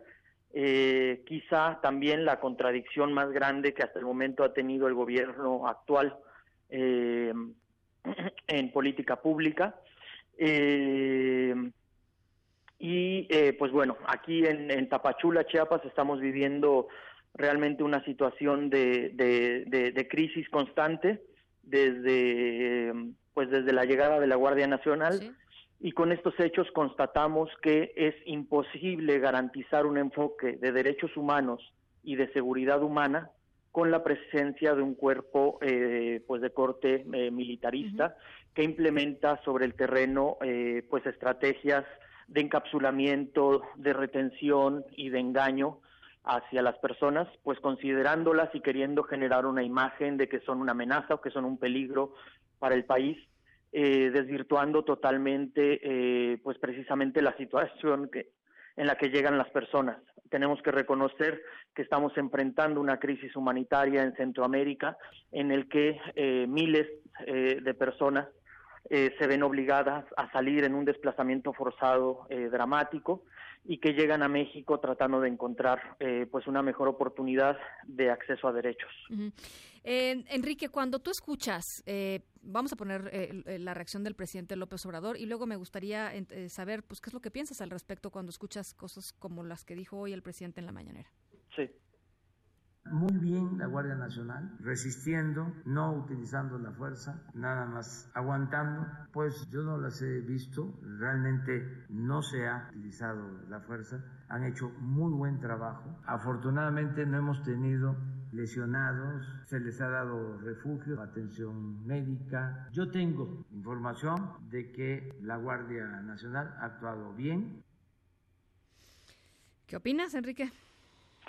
Sí, pues bueno, quizá eh, Tapachula, Chiapas quede muy lejos de los poderes centrales porque pues es una información que se contradice de acuerdo a los reportes que colegas periodistas han, han llevado a cabo en estos últimos días. Uh -huh. El día de ayer eh, estuve presente en este en esta contención migratoria y detención masiva de personas. Uh -huh eh, pudimos identificar un adolescente que cayó desmayado y que las personas pensaban que se lo llevaban ya fallecido. Uh -huh. este, constatamos una eh, crisis de pánico con llantos, con muchísimo nerviosismo, gritos por parte de las personas. Eh, vimos cómo la Guardia Nacional se burla de, de, de las personas. Uh -huh. observamos que todas las personas fueron llevadas al centro de detención migratoria siglo XXI. Uh -huh recorrimos eh, eh, y perseguimos, digamos, este, o acompañamos a los autobuses que se llevaron a las personas uh -huh. desde Ciudad Hidalgo hasta Tapachula, más o menos unos 20 kilómetros. Uh -huh.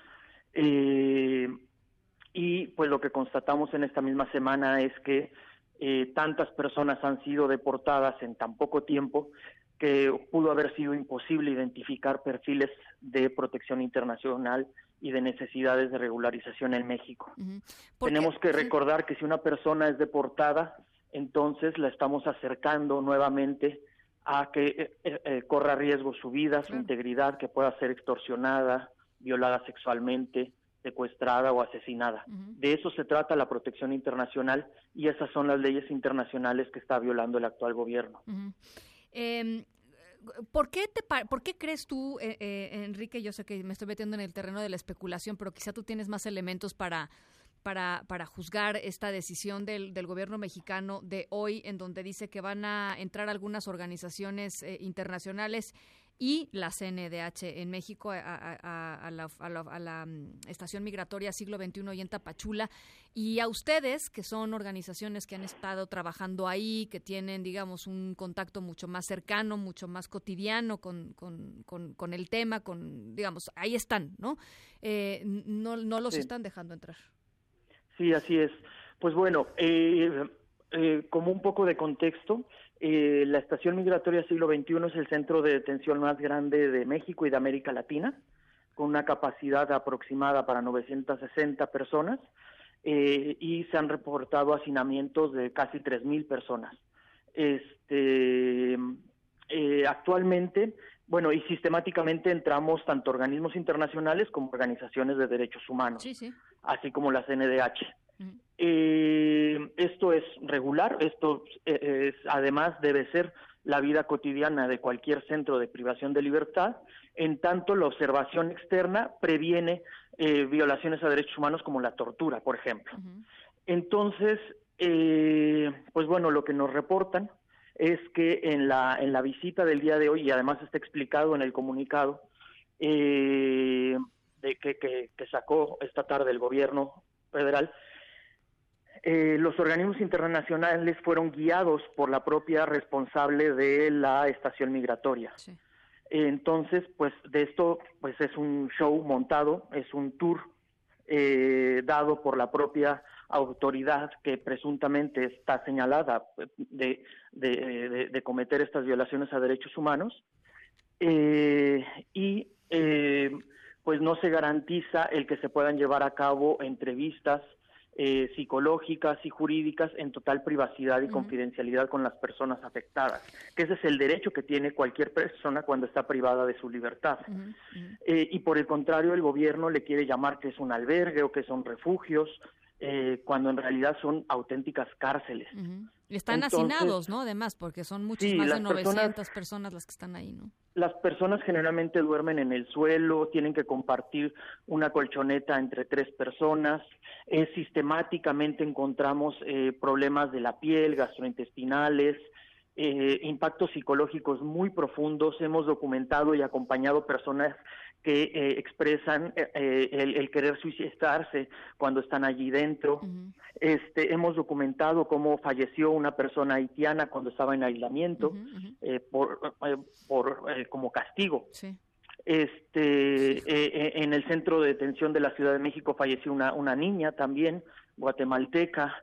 Este, no tienen acceso a traducción las personas haitianas o africanas. Es, es una serie de violaciones generalizadas y sistemáticas que son muy profundas. Es prácticamente imposible acceder a una representación legal a menos que se pague a como extorsión a las redes de tráfico de personas.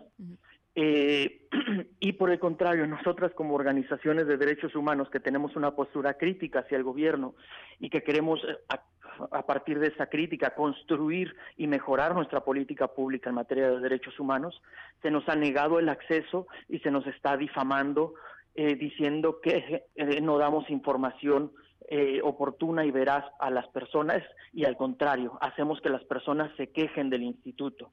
Pues evidentemente si una persona está siendo atacada en su dignidad, pues lo que merece es recibir una información que no va a ser eh, complaciente con un gobierno que no quiere reconocer que se están cometiendo errores en este tipo de instalaciones. Pues que básicamente el comunicado de, de gobernación y de- del Instituto Nacional de Migración de hoy, pues nos describe una, una especie de hotel, ¿no? Este, Claro. alimentación, atención médica, odontológica, Sí. asistencia psicológica, este, facilidades para mantener contacto permanente con sus familiares y autoridades es de sus totalmente países. falso. Bueno, pues es lo que dice. Eso es totalmente falso y el problema es que actualmente, por ejemplo, las personas que no fueron detenidas en estos operativos de ayer o de lunes pasado están escondidos en plantaciones eh, de banano eh, y todavía en el río que están que son territorios controlados por el crimen organizado. Y allí sí nunca ha habido un operativo para detener estas redes de tráfico de personas. Nunca ha habido un operativo para atacar las causas profundas como la corrupción y la impunidad en la que vivimos en Chiapas, eh, que favorece el que se esté cobrando cada vez más dinero a las personas para acceder, para llegar simplemente físicamente a Tapachula y después las personas tienen que esperar tres o cuatro meses para acceder a algún procedimiento y eh, hay toda una red de corrupción en Tapachula, en la Oficina de Regularización Migratoria, en donde a las personas se les está cobrando 10 mil o 15 mil pesos por persona para acceder a algún procedimiento de regularización. Del Instituto Nacional de Migración. Claro, del Instituto Nacional de Migración. Y también se están ya vendiendo documentos falsos de, de refugio, de protección internacional de la Comisión Mexicana de Ayuda a Refugiados. Eh, estos sí son documentos apócrifos, Eh, pero esto se provoca a partir de la lentitud y de la burocracia de las instituciones responsables.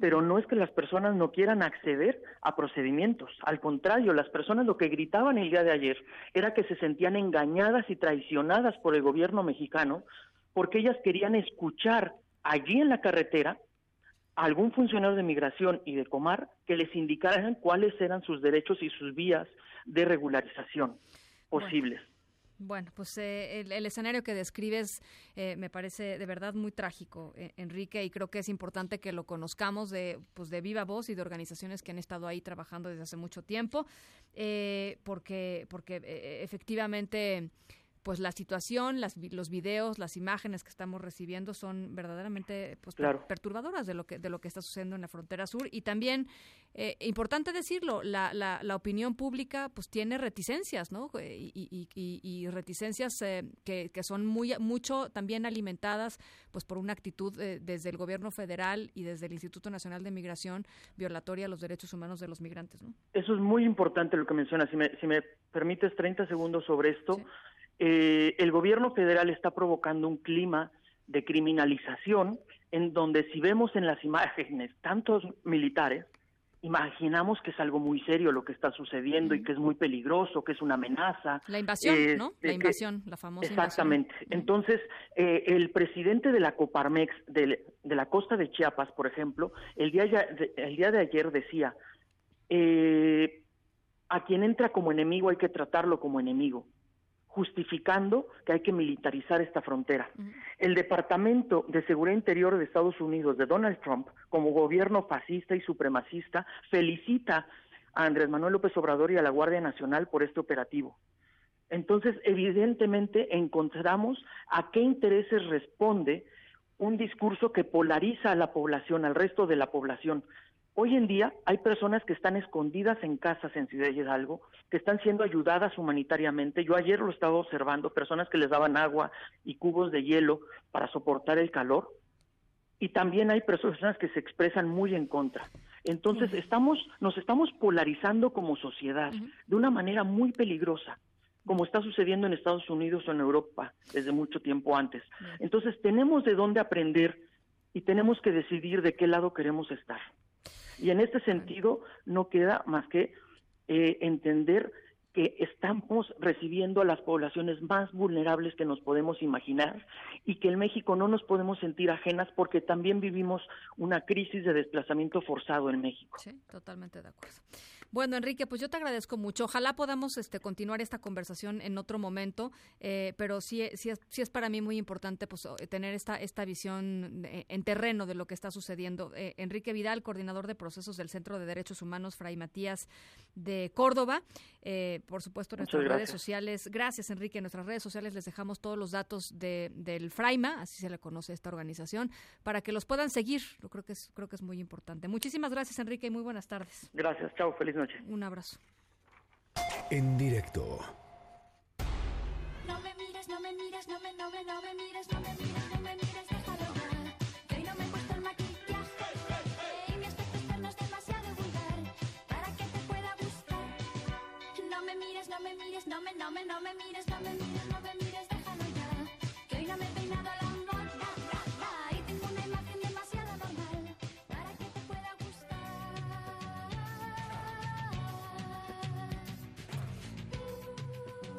Maquillaje de Mecano, parte de nuestra historia sonora de hoy y seguro ya adivinaron de qué se trata, porque pues efectivamente pues se utilizan muchos animales en distintas partes del mundo para hacer pruebas eh, terriblemente crueles en animales para que pues para que las personas tengamos ¿no? rímel, lipstick, la, la cremita para la arruga, este, to- todo lo que todo lo que pues se vende como, como la industria de la, de la belleza y mucho era la industria de la belleza pues a costa, a costa de una importante dosis de crueldad animal. Eh, algo pasó en Suiza al respecto y al ratito les platico de qué se trata. Por lo pronto los dejo con esta, por otro lado, por esta, con esta rolotototota de Mecano.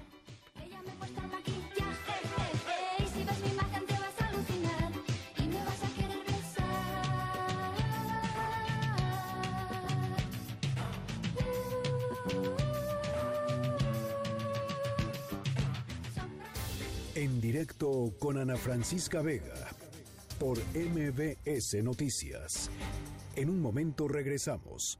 Continúas escuchando en directo con Ana Francisca Vega por MBS Noticias. No se crea ni se destruye. Ciencia en directo con María Emilia Beyer. María Emilia Beyer, ¿cómo estás?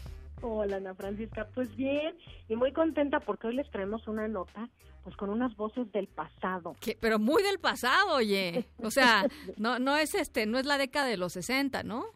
No, exactamente. Estamos hablando de, bueno, de hace tres mil añitos nada más. Ay, no más. A ver, platícanos de qué se trata, porque ha dado la vuelta al mundo literal esta noticia y qué cosa más interesante. Bueno, pues miren, les cuento. Resulta que eh, hay un hay un hay una persona, un doctor que se llama David Howard. Él trabaja en la Universidad de Londres en el departamento de ingeniería electrónica y bueno ya lleva un rato jugando con algo que él llama el órgano vocal tract, que es como un instrumento que él ha diseñado para que tú puedas hacer mediciones de los tractos vocales de las personas y entonces con eso lo imprimes, ¿no? Imprimes como toda esta este tracto vocal en una impresora 3D, entonces estamos usando ahí también una tecnología de punta que también es muy novedosa, lo conectas a una bocina y finalmente entonces a través de sus softwares y de y de y del órgano al que también está conectado, pues digamos que él primero empezó a hacer divertimentos en donde cantaba una cantante de ópera alguna canción y él en estos tractos que representaban las voces de personas vivas, ¿verdad? Se habían medido, se habían preso y todo, acompañaban la canción de repente haciendo A o algo así, ¿no? O cantando una partecita. Entonces era casi un divertimento de orden científico y tecnológico en donde, claro, lo que él está haciendo es una investigación seria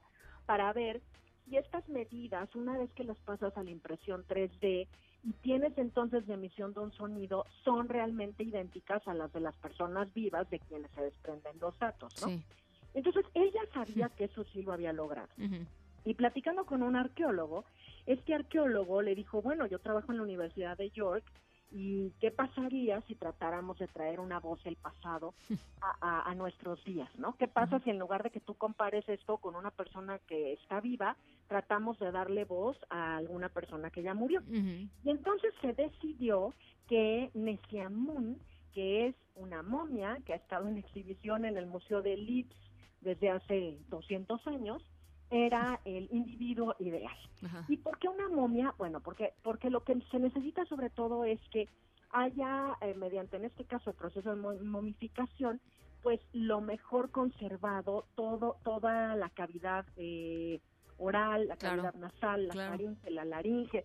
Desde luego, pues de la lengua se ha perdido mucho, pero de lo que tienes puedes extrapolar datos para saber, pues de qué tamaño era la lengua, cuánta cavidad oral estaba cubriendo y demás. Y entonces puedes sacar datos que se acercan mucho a la realidad. Entonces resulta que a Moon, bueno, pues estuvieron haciendo una serie de estudios. Yo te quiero decir que no es el primer encuentro que tiene esta momia con la ciencia y la tecnología. Ah, ¿no? no, no. Resulta que ya es un viejo conocido de la ciencia y la tecnología. Porque ah, este, ya en 1828 tres cirujanos y un químico lo habían estudiado, habían estudiado la momia y habían pues empezado a publicar los primeros resultados de químicamente que habían encontrado de cómo la momificación se daba en el antiguo Egipto. Es decir, Nesiamun ya era famoso porque aportó mucha información científica en ese, en ese sentido. Y cuando ya después estaban muy en boga los rayos X, entonces también se le examinó para ver el contenido de los huesos sin tener que, ya sabes, deshacer la momia completa y demás, en 1931. Finalmente se le habían hecho ya, eh, pues otra vez, unos escaneos, ahora sí un poco más modernos, ¿verdad? Hacia 1990 y ahora, pues ya finalmente, gracias a que entra pues de impresión en 3D de lo que sería su, su, su laringe y de que y de que pues finalmente ya tenemos tomografías computarizadas de su cráneo y la medida es perfecta, pues sabemos cuando esto se conecta a esta en- a este emisor de sonido cómo se escucharía la momia y tenemos el sonido Ana Francisca. Yo los quiero invitar a que escuchemos. Vamos a oír a la momia, ahora sí literal. Vamos a oír literal a la momia. A ver, venga.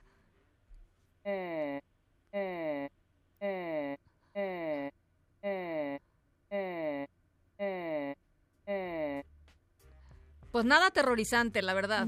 pues este, nada. Y mira, afortunadamente, lo no- que nos dicen es que como no tenemos a la lengua, Ajá. no podemos hacer consonantes. Ya, claro. Entonces ahorita solamente estamos haciendo vocales y Eh, otra cosa bien ajá. interesante es que el doctor dice, a ver, no estamos escuchando, esa es su voz, pero no es- lo estamos escuchando de pie. Entonces es un sonido apretado porque las mediciones están hechas sobre una persona que estuviera acostada, porque así es como tienen ellos las medidas, ¿no? Entonces, bueno, obviamente esto que nos puede sonar ahí, bueno, o sea, no es nada. Oye, ¿cómo no hacer nada? O sea, No, me parece, de- digo, de increíble. de una momia este que, que, que fue escriba y sacerdote en el templo de Karnak hace 3.000 años. Eh, y lo que pasa es que a partir de ahí, desde luego, eso es lo bonito de la ciencia y la tecnología, porque las preguntas se siguen abriendo. Esto es apenas el inicio de una investigación que está por venir y que, y que bueno, y que nos invita a, a- a, pues a imaginar, a, a soñar, a pensar, incluso reírnos un poquito con lo que ha pasado hoy, pero bueno, a partir de ahora sigue la investigación y sigue el conocimiento, Ana. Pues me encantó. ¿Qué te parece si de despedida lo volvemos a poner? Me parece muy bien. Lindo fin de semana. Igualmente para todos. Ahí está.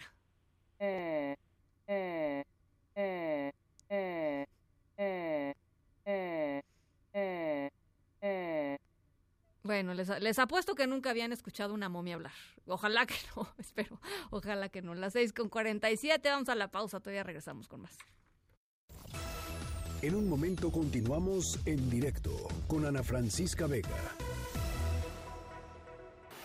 Continúas escuchando en directo con Ana Francisca Vega por MBS Noticias.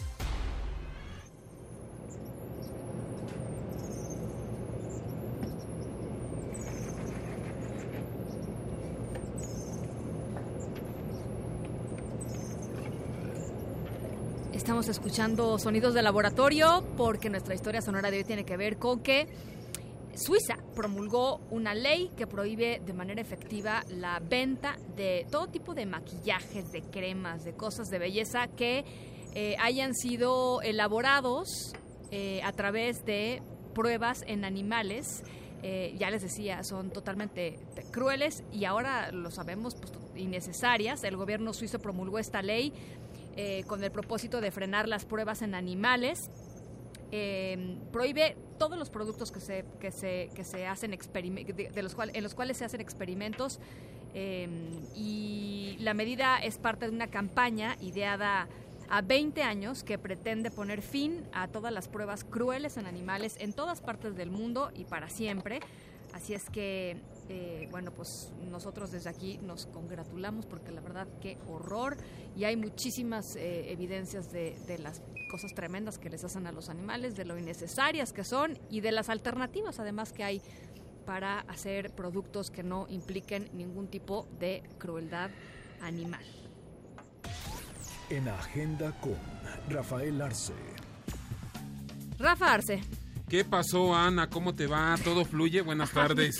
¿está bien? ¿Todo bien? ¿Sí? ¿Todo bien? Sí, Todo, sí, sí. híjole, Ana, ¿qué semana? Llegamos, ¿no?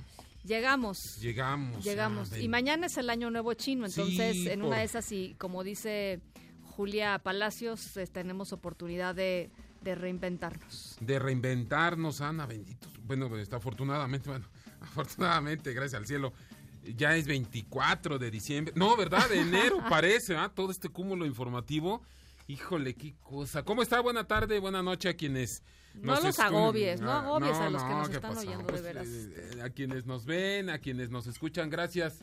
En verdad, gracias por estar en directo. Ana, pendientes, pendientes del eh, corano, eh, coro, coronavirus, fíjate nada más por andar de Coronavirus, coronavirus. Es, eh, los casos en Jalisco, cinco. Por burlarte de la No, por maestra, te burlarte pasa de eso. la maestra te pasa eso del NZRFG, ¿no? En Jalisco y en la Ciudad de México, Ana, estamos al pendiente de lo que las autoridades de la Secretaría de Salud nos indiquen en este sentido. Oye, tendría que ser en las próximas 12 horas, Tendría ¿no? que ser ya en Más las próximas menos. 12 horas. Estamos al pendiente de los reportes que cada 24 horas ellos se comprometió, la Secretaría de Salud se comprometió a dar. Oye, Ana, un asunto que le estuvo ahí rascando nuestra jefa de información, Karime López, y eh, me lo comentó importante. Fíjate que a partir de mañana, sábado 25, entra en vigor el decreto publicado en el Diario Oficial de la Federación eh, para prohibir la utilización de bloqueadores o inhibidores de señal conocidos como hammers, es decir, entra la ley anti-hammer. ¿Qué, qué es un hammer, Ana? Bueno, estos bloqueadores son empleados por los grupos criminales para robar vehículos automotores en carreteras, en carreteras y evitar los sistemas de detección de los vehículos por parte de las empresas y las autoridades. Muy bien. Entonces, mañana entra esta eh, ley anti-hammer. Mañana, sábado 25, pues bueno, continúa la caminata por la paz y la, la justicia. eh, Ana, el domingo eh, entran eh, ya a la, bueno, ya están en la Ciudad de México y eh, llegarán a Palacio Nacional. Y bueno, te puedo informar, Ana, que el presidente recibirá a los Levarón al cierre de la caminata por la justicia y la verdad. Hemos informado toda la semana, ¿no? Que no los iba a recibir. Bueno, había dicho que no quería hacer un show, ¿no? show, había dicho que no quería hacer un show. Recu- reculó, digamos. eh, Pues sí, reculó, lo pe- pensó. pensó, Lo pensó bien, pensó exactamente. mejor eh, su ¿no? decisión el presidente López Obrador y ah, eh, todo parece indicar que efectivamente va a recibir, A recibir- a miembros de la familia Levarón. Eh, miembros de la familia Levarón. No leemos que sea el propio Javier Sicilia. Exacto, ese es ¿no? otro tema. Quizá tema López Obrador que le dé un beso a Javier Sicilia. ¿Te acuerdas del beso que le dio Sí, Javier sí. Sicilia a varios allá en el castillo de Chapultepec? Pero bueno. Oye, Ana, hay un pleitito ahí en eh, salud y economía por el asunto del etiquetado, ¿no? Eco- eh, la- En la- alimentos sí. eh, Exactamente. La iniciativa privada dice que, que ole, salud y economía no tomó en cuenta varias cuestiones. Estamos al pendiente de este, de este asunto, Ana. Y mañana. Mañana, Ana, como bien lo decías, es el año nuevo. No, productor. No. ¿Por qué no? No, bueno, ¿Qué pues, es- pasa? ese tipo de rata no, Ana. No, Ah. mañana es el, año nuevo chino. Rata de metal. El año el rata de metal y demás. Ah, qué cosa. pues. Exactamente. Estamos al pendiente de las festividades ahí en la calle López. Todo normal, Ana. El secretario de Turismo de la Ciudad de México. No se va a cancelar ni el desfile No ni se va a nada eso. cancelar Vayan, es- nada. es, es Sí, es una muy bonita actividad. Exactamente. Ah, qué productor es. Es buena onda. Bueno, Ana, de esto y de muchas más cosas estamos al pendiente. Muchísimas gracias, A ti, Rafa. Ana. Son las 6.56. Nos vamos a nombre de todos los que hacen posible este espacio. Gracias por acompañarnos toda esta semana. Yo soy Ana Francisca Vega. Se quedan como siempre con Gaby Vargas. Y después, ya saben, charros contra gangsters. Pasen buena noche, buen fin de semana y nos escuchamos el lunes. MBS Radio presentó En directo. En directo. Con Ana Francisca Vega. Por MBS Noticias. Este podcast lo escuchas en exclusiva por Himalaya. Si aún no lo haces, descarga la app para que no te pierdas ningún capítulo. Himalaya.com